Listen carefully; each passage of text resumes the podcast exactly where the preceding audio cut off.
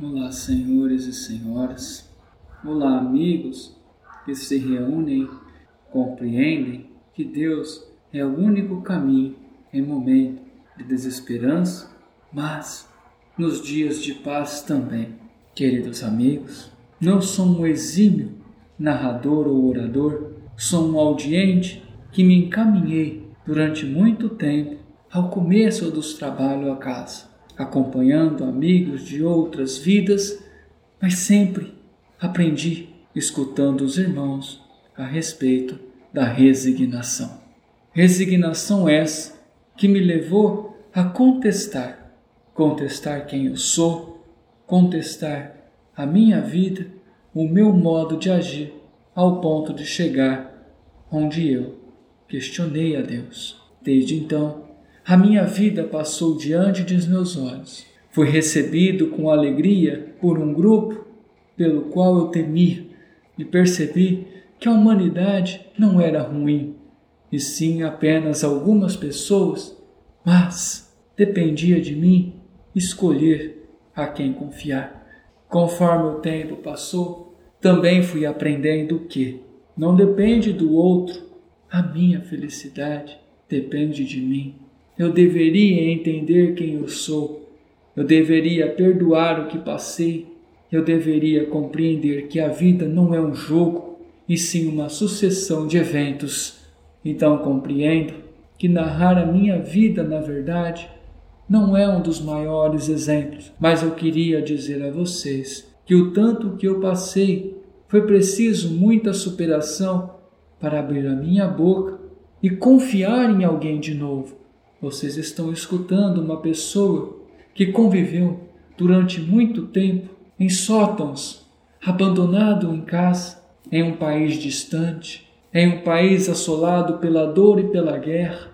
Uma pessoa que viu os seus amigos e familiares serem mortos, serem levados à sua frente para não mais retornar, criar a minha filha em um anexo de casa ver a minha mãe padecer à minha frente sem eu poder buscar um remédio. Então eu me questionava onde estava Deus ali, aquele homem da narrativa forte que ousava dizer que era exemplo de Cristo. Para alguns, a narrativa no rádio era muito envolvente e pessoas como eu, da genética minha, eram condenadas à morte das formas mais desastrosas, mais terríveis possíveis, meus amigos. Então, sim, quando eu me aproximei dessa casa, eu estava então revoltado ainda e vagante por essa terra. Quando o abraço que eu recebi, eu o repeli, pois quem vive na dor dificilmente enxerga o amor. Mas o amor é a essência, e eu vi que estava em mim embutido o sentimento de revolta, e eu vi que eu andava pela escuridão e não mais enxergava a brecha de luz. Eu vi que eu saí daquele anexo da casa, mas ele nunca saiu de mim, pois eu nunca deixei de estar enclausurado. Ali, os livros acabaram durante algum tempo. Ficar em silêncio era a única coisa que eu poderia fazer. Caso contrário, se a minha voz fosse ouvida, eu poderia ser levado e pela fresta da janela Observei muitas pessoas que, assim como eu, morreram. Foram tempos difíceis e, de repente, eu vi novamente as pessoas ficarem trancados em casa por uma peste, se assim eu posso denominar. Era como se eu tivesse espiando de novo por outra janela. Aí, neste momento, eu resolvi compreender e eu segui, pois eu vi um grupo de pessoas que se reuniam para orar naquele momento de descrença e de afastamento de Deus, para mim foi um ato de coragem. Sim, meus amigos, eu os vi, e naquele ato de coragem, de transgredir o medo diante da incerteza, eu vi com os meus olhos aqueles que ousavam rezar para Deus nos momentos de desesperança. Aquilo para mim foi motivo de muita alegria, pois eu via um movimento de trabalhadores levando e voltando a casa. E de repente, eu não era um dos enfermos que morria, mas eu fui um dos enfermos que fui resgatado. Fui eu, uma pessoa que me denominava um judeu, um judeu que aprendi a dizer desencarnado, que até então para mim era desconhecido, um judeu que precisou enxergar além dos seus próprios livros, que precisou aceitar sua situação, que precisou ver o mundo cair em colapso novamente, mas não afligido por uma nação sedenta por sangue, mas por agora, por algo invisível. E eu vi muita gente se reunir por amor e morrer por amor. Eu vi os médicos morrerem tratando de paciente. Eu vi pessoas atravessarem países e até continentes para levar o remédio. Eu vi as pessoas que se reuniam e percebi então que havia bondade. Então era preciso que eu despertasse também. Então esse colapso me fez trabalhar, me fez colocar a mão na massa, de servir na medida em que eu podia. Amigos, entendam minha revolta, pois eu não compreendia o que acontecia durante a minha vida. Eu somente fiquei sabendo após a minha morte, onde me fora mostrado, em primeiro momento, como os meus semelhantes morriam, sem ar, naquelas câmaras, de maneira violenta. A revolta cresceu-me de tanto que eu resolvi acompanhar os descendentes daqueles que porventura lá moravam, como se eles fossem culpados. E eu considero sim estar aqui como minha redenção, pois eu vi que Deus sempre esteve de braços abertos para que pudesse me receber. E naquele momento onde eu chego, onde eu sou deitado com carinho em uma maca, onde eu penso ainda de maneira errônea e com desconfiança, onde meu corpo seria afligido, eu sou recebido com amor e beijos. Eu vejo a vida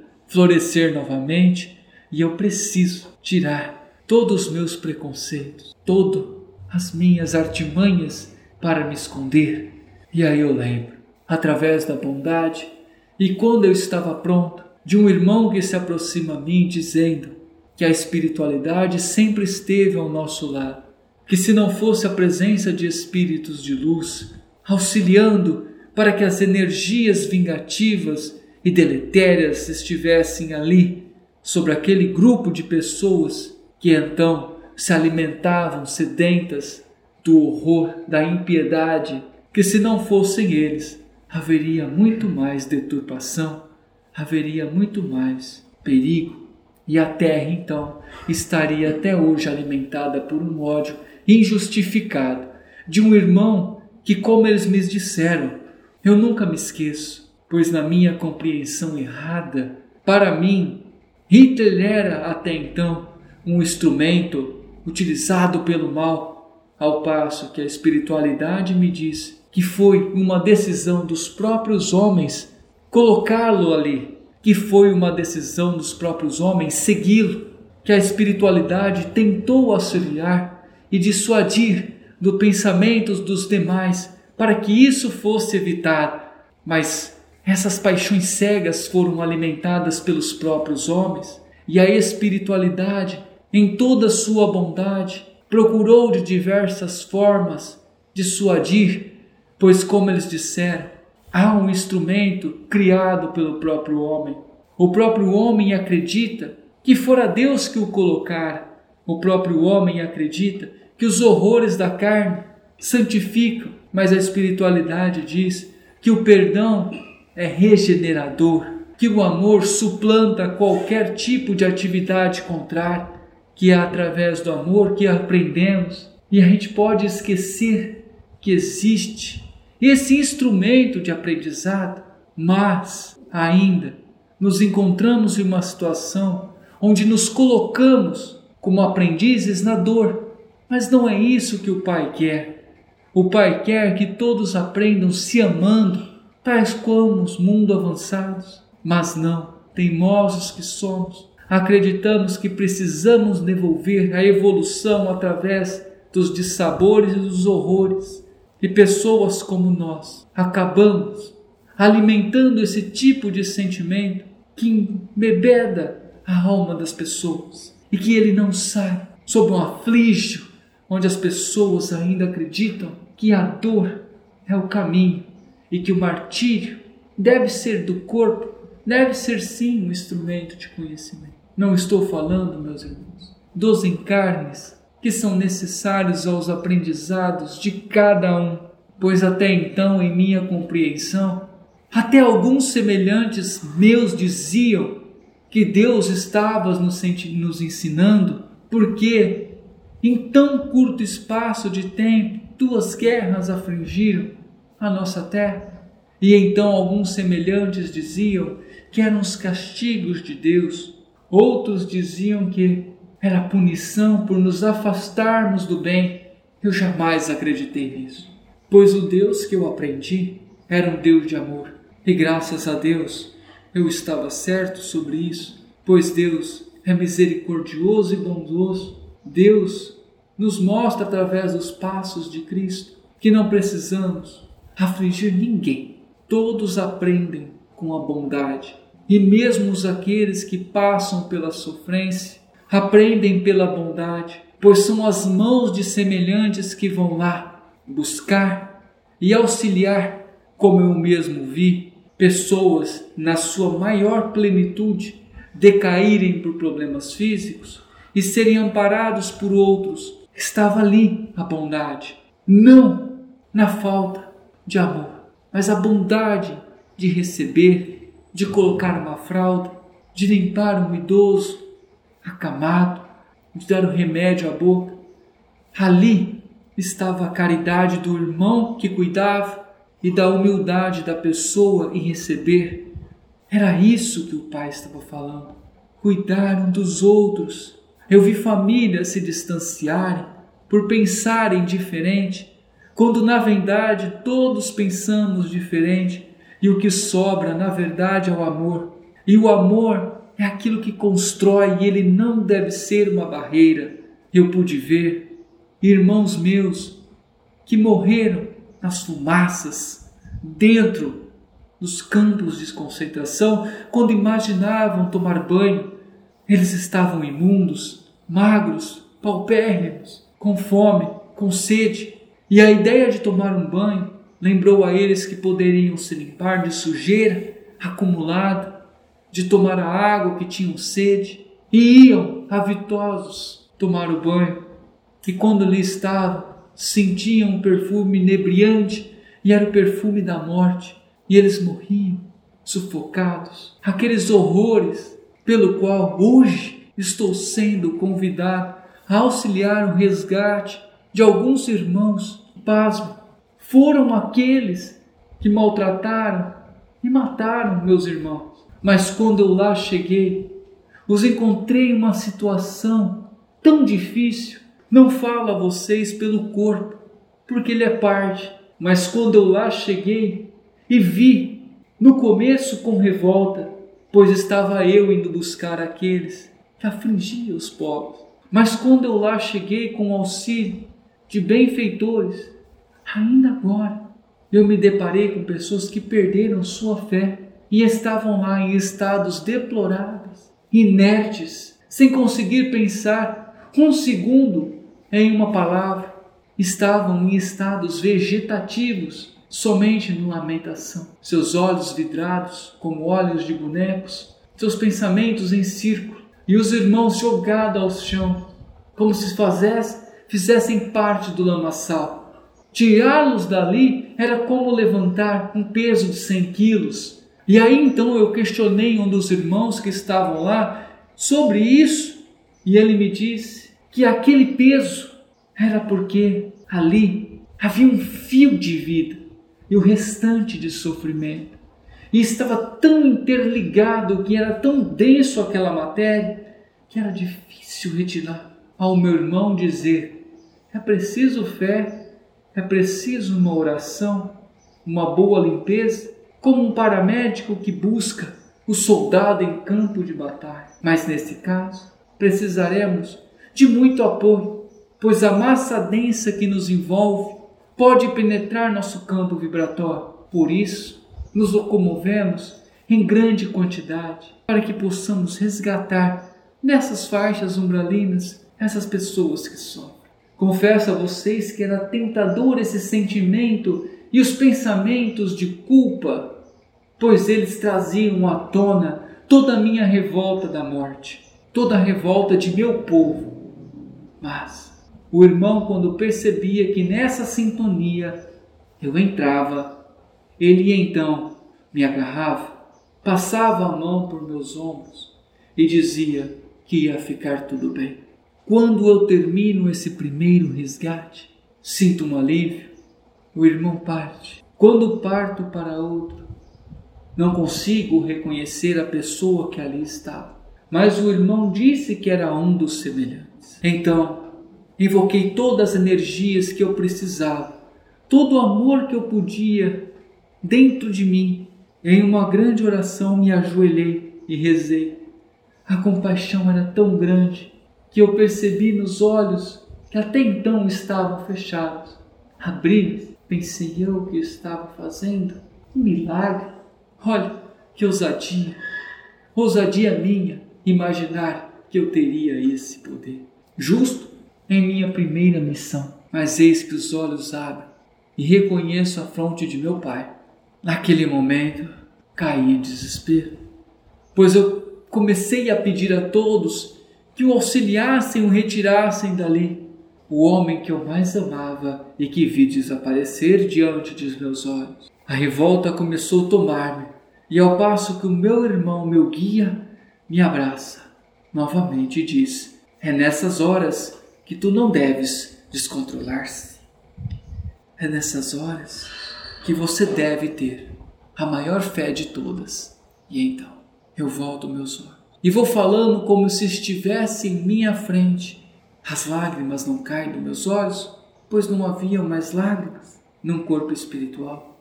A minha vitória foi quando ele estica o braço, toca o meu rosto e aceita ser levado em uma maca. O irmão me diz: acompanharás com ele. Daqui para frente é conosco.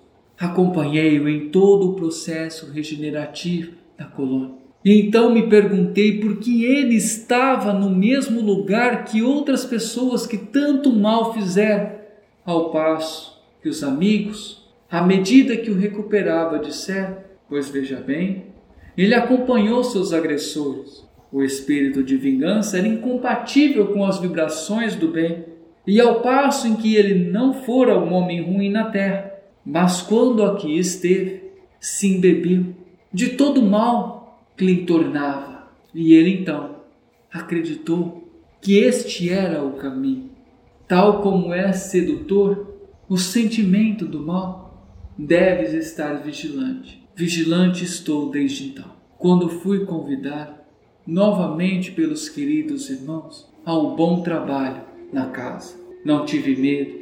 E em todo momento em que trabalhava, eu tratava cada um daqueles como meu pai eu abraçava, eu os beijava, pois eu imaginava que haviam sofredores como eu, como meu pai, que precisavam ser amparados. E para minha alegria, na medida em que eu auxiliava, na medida em que minha fé voltava a mim em sua maior plenitude, eu pude ver novamente aquele Senhor que eu tanto amo sentado sobre a maca, vencendo o obstáculo, andando, voltando a brilhar os olhos, e era eu então o pai dele que o auxiliava. Aquilo foi minha vitória. Aquilo me despertou para que eu pudesse auxiliar os outros. Precisou doer na minha carne para eu entender como Cristo sofreu, vendo nós, como Cristo retornou a um ambiente tão denso e pesado para encontrar pessoas que precisavam do resgate quando ele desce à terra, eu compreendi o ato de bondade e generosidade de um irmão que não precisaria estar ali, mas que desceu para resgatar os irmãos. E eu perguntei: seria a terra então umbral? Na minha insignificância, os irmãos param e dizem: Não comparais, irmão. A faixa umbralina é de aprendizado e de vibração, mas a terra é um ambiente onde todos semelhantes estão. Essa densidade da Terra não se coaduna. Há pessoas boas, há vibrações, mas há amor dissuadido, diluído, dissolvido entre todos que precisam ser despertados. Mas ali aprenderemos na maneira evolutiva o umbral para que não se estigma este pensamento não é o lugar de veras ruim, é um lugar que poderá ser limpo de suas vibrações na medida em que os irmãos despertem, mas a densidade é tão grande daqueles que flertam ainda com pensamentos errôneos, dissuadidos do bem, que acaba sendo esse invólucro sustentado pelas vibrações daquele irmão. Perceba que foram os próprios irmãos que plasmaram a situação em que vivem, pois Deus a todo momento diz: dependes de tu e mais ninguém. Então, um pouco daquele ambiente denso faz parte daquela mesma pessoa que está ali. Aquilo não for uma criação do Pai. O Pai luta para retirar cada um de lá. E então me conta que Cristo, em um próprio martírio, desce à terra. Ele volta em um resgate.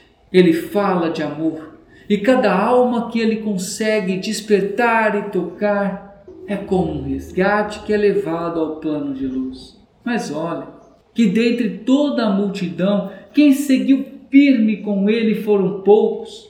E não é diferente dos dias de hoje. Pois olha, como fora difícil ao irmão encarnar e tocar o coração de poucos que o seguiam, que não renegaram, e mesmo ele o sabendo, com a maior humildade ele aceita aquele destino, sendo o nosso irmão mais velho, o mais puro que já aqui já pisou. Ele bebeu das boas fontes e do mesmo cálice ofereceu um gole a todos. Vejam só, este aqui é o caminho. Abram a porta e vão em frente. Mas muitos fecham a porta porque é mais atrativo continuar nos gozos terrenos, não repartir sua fortuna, não dar um pedaço de seu pão, não produzir o bem, não alimentar de esperança os desesperados. É triste o padecimento de pessoas que ainda vivem nessas lamúrias e acreditam que a paz não é um lugar agradável. Escutem de uma pessoa que ainda passa pelas turbulências internas, de um relato de um irmão que vem aqui dizer que quanto mais se trabalha, mais se cresce, que quanto mais se dedica, mais se aprende, que quanto menos se sintoniza, mais distante fica que você dar um prato de comida não é perguntar se o irmão venderá, mas sim o ato seu é o que importa.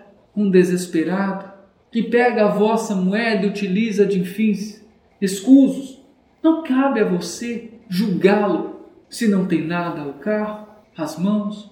Ofereça-lhe uma oração, ofereça-lhe um pensamento passageiro de gratidão, de amor. São os desgraçados que precisam ser abraçados pois os demais sabem o caminho e têm acesso a isso. Olhai os desgraçados, que têm fome, que lamentam, esses precisam do nosso abraço cheio de amor. A gente precisa se regenerar para lá abraçar eles. É com eles que nós deve, deveríamos dividir. É comigo que estava no lamaçal, que estava em espírito rotativo de vingança, que o irmão veio abraçar e ele dividiu comigo a esperança. E eu bebi dela e fui aonde eu me reergui.